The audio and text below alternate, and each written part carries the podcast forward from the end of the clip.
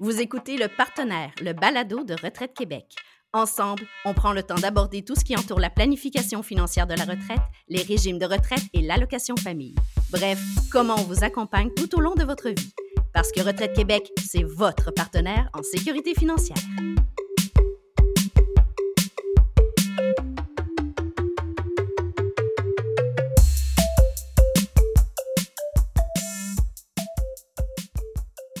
Je suis Frédéric, porte-parole à Retraite Québec. Et moi, Chani, responsable des médias sociaux. Chani, on aborde aujourd'hui un sujet qui intéressera sûrement tous les parents, l'allocation famille. Oui, Frédéric, parce que c'est 900 000 familles quand même qui reçoivent cette aide financière-là. C'est donc effectivement un sujet là, qui va en intéresser plus d'un. D'ailleurs, Frédéric, plusieurs personnes sont surprises d'apprendre que c'est Retraite Québec qui administre l'allocation famille. Tu as bien raison, Chani. C'est une des questions qu'on entend très souvent et euh, on va faire un, petit retour en arrière là, pour comprendre. Par ailleurs, savais-tu que l'appellation allocation famille a changé au fil du temps? Mm-hmm. Par exemple, il n'y a pas très longtemps, on, encore, on parlait de soutien aux enfants. Bref, on voit que Retraite Québec, c'est beaucoup plus que la retraite, c'est aussi pour les familles.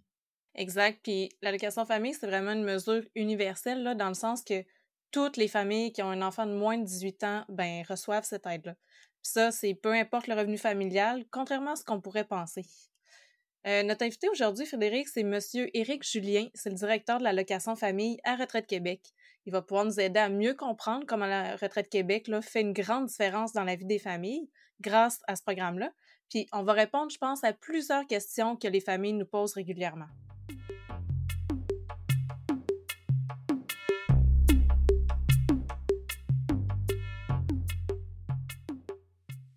En fait, en déclarant la naissance au directeur de l'État civil, ben, le nouveau-né est automatiquement inscrit auprès de Retraite Québec. C'est aussi simple que ça.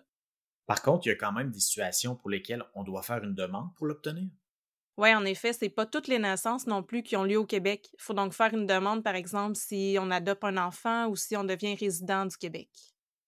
Donc, Chani, si je comprends bien, les parents d'un enfant qui habite au Québec, mais euh, dont l'enfant naît dans une autre province, euh, doivent faire une, demande à Retraite Québec pour recevoir l'allocation famille? Effectivement, mais il faut savoir que si l'inscription est faite plus tard, ben, l'allocation famille peut être versée de façon rétroactive, mais ça, c'est pour une période maximale de 11 mois précédant la date de la demande, donc une fois que tous les critères d'admissibilité sont respectés. On en reparlera justement là, dans quelques minutes des critères d'admissibilité. C'est intéressant à garder en tête, hein, surtout euh, en sachant que près du tiers des naissances en Outaouais ont lieu hors Québec, dont la plupart en Ontario. Donc, pour s'assurer de recevoir l'allocation famille, les parents doivent non seulement déclarer la naissance au directeur de l'État civil du Québec, puis faire une demande d'allocation famille auprès de Retraite Québec. Frédéric, avant de passer à un autre sujet, je me demande s'il serait bon de souligner qu'une demande d'allocation famille est nécessaire dans d'autres situations aussi. Ah oui? Lesquelles? Ben, lors d'une séparation, par exemple, si le parent euh, obtient la garde complète ou partagée d'un enfant, ou si le parent conserve la garde d'un enfant à la suite d'une séparation puis qu'il ne recevait pas déjà l'allocation famille à son nom. C'est bon à savoir, ça doit être le cas de plusieurs parents, effectivement. Oui. Et avant de parler de l'allocation en famille plus en profondeur là, avec notre invité, je me demande ce qui existait comme mesure d'aide avant celle qu'on connaît aujourd'hui. Quel genre d'aide recevaient nos parents, par exemple? Ça existait-tu dans leur temps? Je t'avoue que je me suis jamais vraiment posé la question. Écoute, j'ai fait ma petite recherche, puis c'est en 1967 qu'on a vu naître là, au Québec vraiment l'allocation familiale, qui était alors destinée aux parents qui avaient la charge d'un enfant de moins de 16 ans. Essaie donc de deviner, Frédéric, quelle somme d'argent les parents recevaient par année là, pour un enfant? OK, par année, je te dirais 300-400 dollars? Non, pas mal moins. Lorsque le programme d'allocation familiale a été créé au Québec, les parents avaient droit à, roulement de tambour, 30 dollars par année pour un enfant. Mais si on avait six enfants, ben là, ça grimpait à 283 dollars. 283 dollars pour six enfants, mais on va se le dire, hein, c'est, plutôt rare de nos jours avoir six enfants. Puis le coût de la vie euh, était évidemment moins élevé qu'il, ne l'est aujourd'hui. Oui, vraiment. Puis en 1977, ben là, il y a un nouveau régime qui remplace les allocations familiales. Puis à ce moment-là, c'est les mères qui avaient droit à cette aide pour tout enfant de moins de 18 ans, mais qui n'était pas marié. Donc, euh, le montant pour chaque enfant a été augmenté de 27% à ce moment-là. Puis au fil du temps, petit à petit, il y a eu plusieurs programmes qui ont vu le jour, puis il y a un volet qui a été ajouté pour, pour les enfants handicapés. Exact, puis c'est vraiment euh, maintenant une partie importante de l'allocation famille euh, aujourd'hui. En 2005, c'est là qu'on voit apparaître de gros changements avec le soutien aux enfants. Oui, d'ailleurs, je suis bien placé euh, pour vous en parler parce que j'étais là en 2005 lorsqu'on a mis en place le soutien aux enfants. Et le principal changement à cette époque-là, c'est que l'aide financière redevient accessible à toutes les familles qui ont mmh. un enfant de moins de 18 ans. Donc, peu importe le revenu, comme c'est le cas aujourd'hui avec l'allocation famille. Effectivement. Puis un autre des grands changements, en fait, c'est que le nom a changé en 2019. c'est là que les montants aussi ont été bonifiés pour les deuxième et troisième enfants. Puis finalement, ben, en 2020, le montant est devenu euh, le même pour tous les enfants du de peu importe le rang, en fait, de la même famille. Quand on regarde ça, ben, on voit vraiment l'importance qui est accordée à la famille, comment les prestations ont été bonifiées aussi au fil des années. Oui, ça a beaucoup évolué au fil du temps, puis on, mmh. doit l'admettre. Hein. On est quand même privilégié au Québec d'avoir des programmes d'aide euh, à la famille euh, comme l'allocation famille. Euh, c'est pas pour rien que le Québec s'est inspiré des meilleures politiques familiales un peu partout dans le monde. Oui, je suis vraiment d'accord avec toi. Maintenant, on va entrer dans le vif du sujet avec notre expert, Éric Julien, qui est directeur de l'allocation famille à Retraite Québec.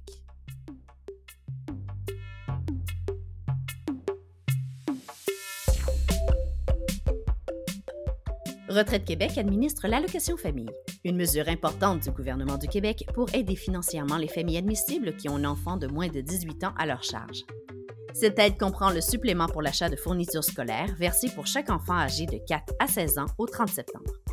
Les parents qui subviennent aux besoins d'un enfant handicapé ont aussi droit au supplément pour enfants handicapés ou au supplément pour enfants handicapés nécessitant des soins exceptionnels. En 2020, ce sont près de 3 milliards de dollars qui ont été versés aux familles.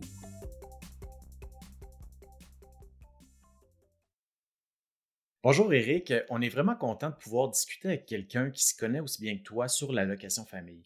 En fait, on a plein de questions, mais premièrement, veux-tu nous expliquer pourquoi c'est Retraite Québec qui gère l'allocation famille? C'est vrai, ça. On aurait pu penser que ça relevait plutôt de Revenu Québec ou encore du ministère de la Famille. Mais c'est quoi que Retraite Québec a à voir là-dedans? Bonjour Frédéric et Chani, ça me fait bien plaisir de participer au balado de Retraite Québec traitant de l'allocation famille. Premièrement, vous avez effectivement raison de parler de ces deux ministères puisqu'ils ont aussi leur rôle à jouer. L'administration de l'allocation famille relève du ministre de la Famille. Retraite Québec disposant déjà de l'information de l'infrastructure nécessaire, elle s'est vue confier le versement de l'allocation famille pour le compte de Revenu Québec. Revenu Québec a également son rôle à jouer puisqu'elle dispose de l'information fiscale des parents du Québec sur quoi nous basons nos calculs chez Retraite Québec pour le paiement de l'allocation famille. C'est donc Retraite Québec qui administre l'allocation famille, mais qui résulte de la politique familiale du Québec. Maintenant, si on parlait de la mesure en général, pourquoi l'allocation famille a-t-elle été mise en place là, au départ? Ça comprend quoi? Alors, c'est bien simple, Chani. L'allocation famille a été mise en place pour venir en aide aux familles. C'est une aide financière versée à toutes les familles admissibles du Québec ayant un enfant à charge de moins de 18 ans. Là, on parle de un enfant, mais j'imagine que c'est le cas si une famille a plusieurs enfants. Absolument. Depuis 2020, les parents reçoivent pour chaque enfant le même montant. Par exemple, si on prend les montants annuels maximaux de l'allocation famille en 2022, les parents pourraient recevoir jusqu'à 2 614 annuellement pour le premier enfant, le deuxième enfant, puis aussi le troisième et le quatrième, puis ainsi de suite. C'est vraiment une mesure universelle. Tous les parents ont droit à un minimum de 1040 par enfant. Je comprends, mais le, paiement d'allocation de, famille, en fait, c'est euh, le volet universel, donc qui, profite à toutes les, familles, tous les enfants qui ont moins de 18 ans. Mais euh, l'allocation famille, en fait, c'est une mesure qui comprend aussi d'autres suppléments, je crois. Absolument, Frédéric. La mesure d'allocation famille, elle comprend l'allocation famille, comme on vient de le dire, mais aussi le supplément pour l'achat de fournitures scolaires, qui représente une aide financière annuelle de 108 par enfant âgé de 4 à 16 ans au 30 septembre le supplément pour enfants handicapés et le supplément pour enfants handicapés nécessitant des soins exceptionnels. Donc, c'est une mesure qui est quand même très complète, qui profite à plusieurs familles. Euh, maintenant, Eric, euh, le paiement d'allocation famille, donc le volet universel de, la mesure, euh, comment on détermine le montant qui est accordé? Parce que le montant peut varier d'une année à l'autre et même mmh d'une famille à l'autre. Exactement. Le montant d'allocation famille va varier chaque année ou pour chaque famille, puis calculé en tenant compte de divers facteurs comme le nombre d'enfants à charge de moins de 18 ans résidant avec le parent, le nombre d'enfants en garde partagée, le revenu familial, donc la somme des revenus des deux parents, s'il y a lieu évidemment, puis la situation conjugale, donc avec ou sans partenaire je comprends que notre situation conjugale euh, peut avoir un effet sur le montant. J'imagine que c'est vraiment pour cette raison que c'est important de nous aviser s'il y a un changement, une séparation, par exemple. Effectivement. C'est extrêmement important que les gens nous avisent de tout changement afin de recevoir les sommes auxquelles ils ont droit. Mais euh, au fait, Eric, euh, le versement d'allocation famille, est-ce qu'il est divisé entre les deux parents ou c'est qui, qui, reçoit le chèque à l'intérieur du couple? C'est une très bonne question. À l'intérieur d'un couple, l'allocation famille est versée à une seule personne par famille. Par contre, dans le cas d'une garde partagée, l'allocation famille est alors versée aux deux parents en même temps. Chacun a droit à une somme équivalente à la moitié qu'il aurait reçue si l'enfant n'était pas en garde partagée. Vraiment intéressant à savoir. En fait, on, souhaite à personne de vivre une séparation, mais euh, ce sont des informations que doit connaître Retraite Québec pour faire ses calculs? Oui, puis je sais pas, Eric, je te pose la question. Est-ce que c'est vraiment automatique quand on donne naissance ou on adopte un, enfant? Est-ce qu'on la reçoit automatiquement, l'allocation famille, ou il y a une démarche à faire? Dans le cas d'une naissance au Québec, oui, c'est automatique. Dans certains cas, comme l'adoption ou une naissance hors Québec, on doit faire la demande à Retraite Québec. Pour être admissible à l'allocation famille, une personne doit remplir certaines conditions.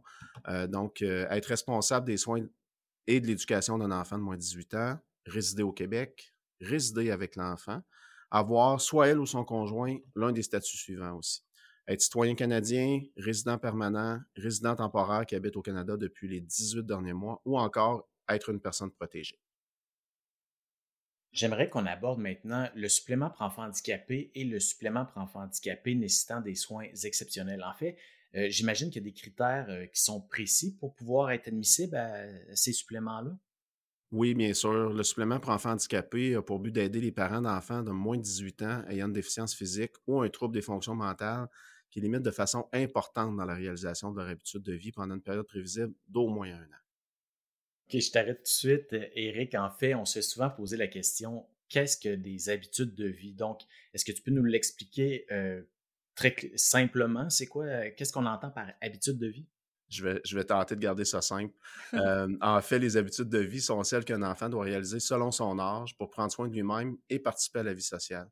Je peux vous donner des exemples. Euh, on peut penser à la nutrition, les soins personnels, les déplacements ou encore la communication.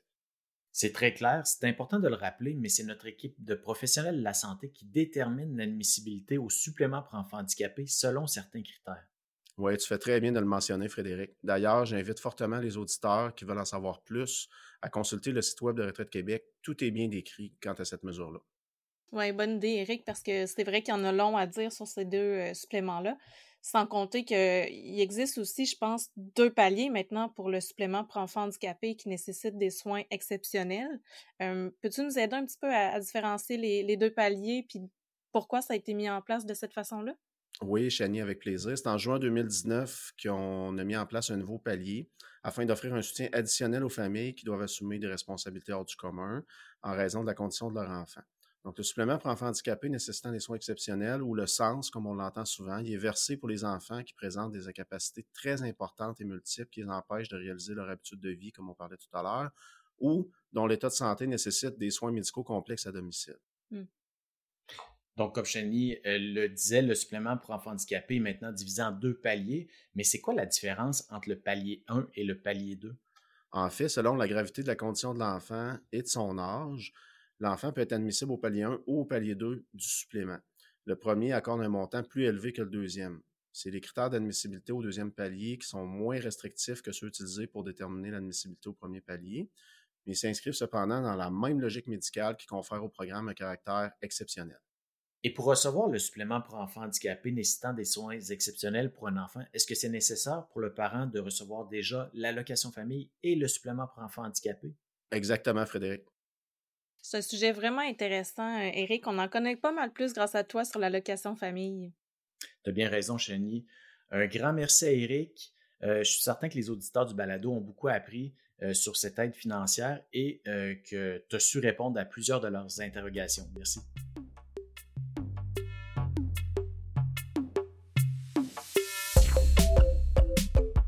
L'allocation famille est un crédit d'impôt et n'est donc pas imposable.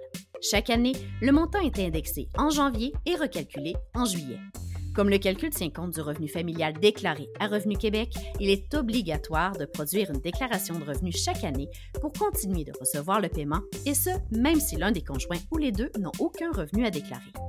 Si la déclaration de revenus est produite en retard, Retraite Québec peut verser rétroactivement les sommes dues pour une période maximale de trois ans. Chani, est-ce qu'on termine notre épisode en disant un mot sur la banque de prénoms? Oui, bonne idée. Alors, vas-y, peux-tu nous en parler? Oui, ben en fait, chaque année, Retraite Québec réalise un palmarès des prénoms les plus populaires au Québec. C'est vraiment excitant. Avec le temps, c'est devenu là, vraiment un outil incontournable pour les futurs parents. Je comprends. Ça peut nous inspirer pour choisir un prénom vraiment unique, euh, un peu comme le tien, Chani. en plein ça. Puis, mine de rien, Frédéric, savais-tu que ça fait déjà 42 ans que ce palmarès existe? En fait, la première liste officielle des prénoms qui étaient donnés aux enfants, elle date de 1979. Puis depuis, ben, Retraite Québec publie les prénoms à chaque printemps. Essaie donc de deviner combien de fois par année ils consultaient la page web de la banque de prénoms. Hum, bonne question. 40 000 fois? Et non, t'es loin. La banque de prénoms est consultée plus de, roulement de tambour, 500 000 fois par année sur notre site web, rien de moins. Wow, c'est quand même impressionnant. Je t'avoue que j'ai joué le jeu, mais je connaissais déjà la réponse. Hein. C'est ah. même notre page web la plus consultée année après année. L'an dernier, Chani, les prénoms plus populaires, c'était quoi? Essaie donc de venir voir.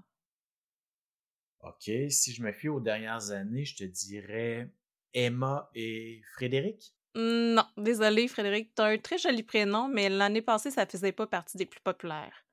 J'ai quand même fait des petites recherches, puis il y avait seulement neuf petits garçons qui ont su ce prénom euh, l'an dernier. Meilleure chance la prochaine fois. Mais pour Emma, quand même, tu brûles. Ça arrivait au troisième rang avec 491 bébés qui avaient reçu ce beau prénom. Mais le grand gagnant l'année dernière, c'était Olivia. Ah oui, Olivia, c'est vrai que c'est un prénom qui est de plus en plus populaire. Merci, euh, Chenny, pour ce petit laïus sur la banque de prénoms. De rien, Fred. Puis si les auditeurs veulent en savoir plus, ils peuvent tout simplement aller sur notre site web. On y voit les prénoms les plus populaires, on, on peut même faire des recherches. Des heures de plaisir.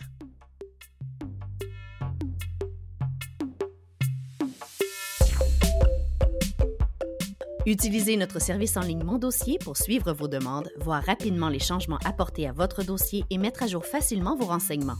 Retrouvez-y votre avis annuel de l'allocation famille ainsi qu'une multitude d'informations pertinentes. Optez pour le numérique et recevez vos documents en format électronique et même des notifications par courriel ou texto.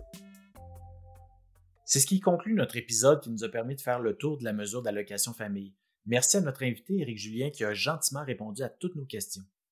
Oui, je retiens principalement qu'on accorde une grande importance à la famille, puis avec une mesure comme l'allocation famille, Retraite Québec, ben, elle vient réellement en aide aux parents. Exact, et c'est intéressant de se rappeler que toutes ces allocations et mesures d'aide financière destinées aux familles ont été mises en place il y a déjà bien longtemps, mais on s'entend que ces mesures-là ont beaucoup évolué au fil des années. T'as raison. On est chanceux d'avoir des mesures comme ça. C'est sécurisant, je trouve. Oui, et à Retraite Québec, on travaille toujours très fort pour faciliter les démarches de la clientèle et leur rendre les choses le plus simple possible. T'as raison, Frédéric. Puis en ce sens-là, si vous n'êtes pas encore inscrit à mon dossier, je vous suggère d'aller vous inscrire. Vous allez vraiment apprécier ce service. N'hésitez pas à commenter, partager notre balado, écrivez-nous vos questions ou commentaires sur nos médias sociaux. Nous vous lirons avec plaisir. À, bientôt. Ce balado est une réalisation de la Direction générale des communications de Retraite Québec.